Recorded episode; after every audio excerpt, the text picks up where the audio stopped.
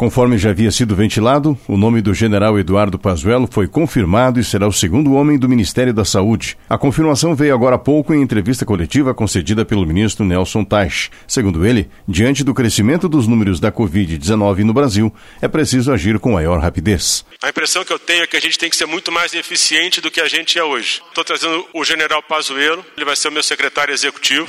Ele está falando de logística, de compra, de distribuição, e ele é uma pessoa muito experiente nisso. É uma pessoa que vem trazer uma contribuição no momento em que a gente corre contra o tempo.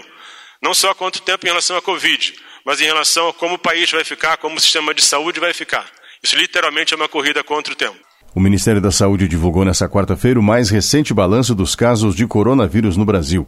Os principais dados são 2.906 mortes, 45.757 casos confirmados. Nos últimos sete dias, mais 982 pessoas morreram. São Paulo tem 1.134 óbitos e 15.914 casos de contaminação.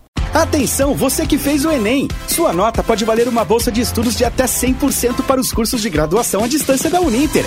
Isso mesmo! Até 100% de desconto em mais de 90 cursos. Transforme seu futuro. Acesse o site e inscreva-se agora. Uninter, a melhor educação à distância do Brasil. Uninter.com De Brasília, Paulo Otaran.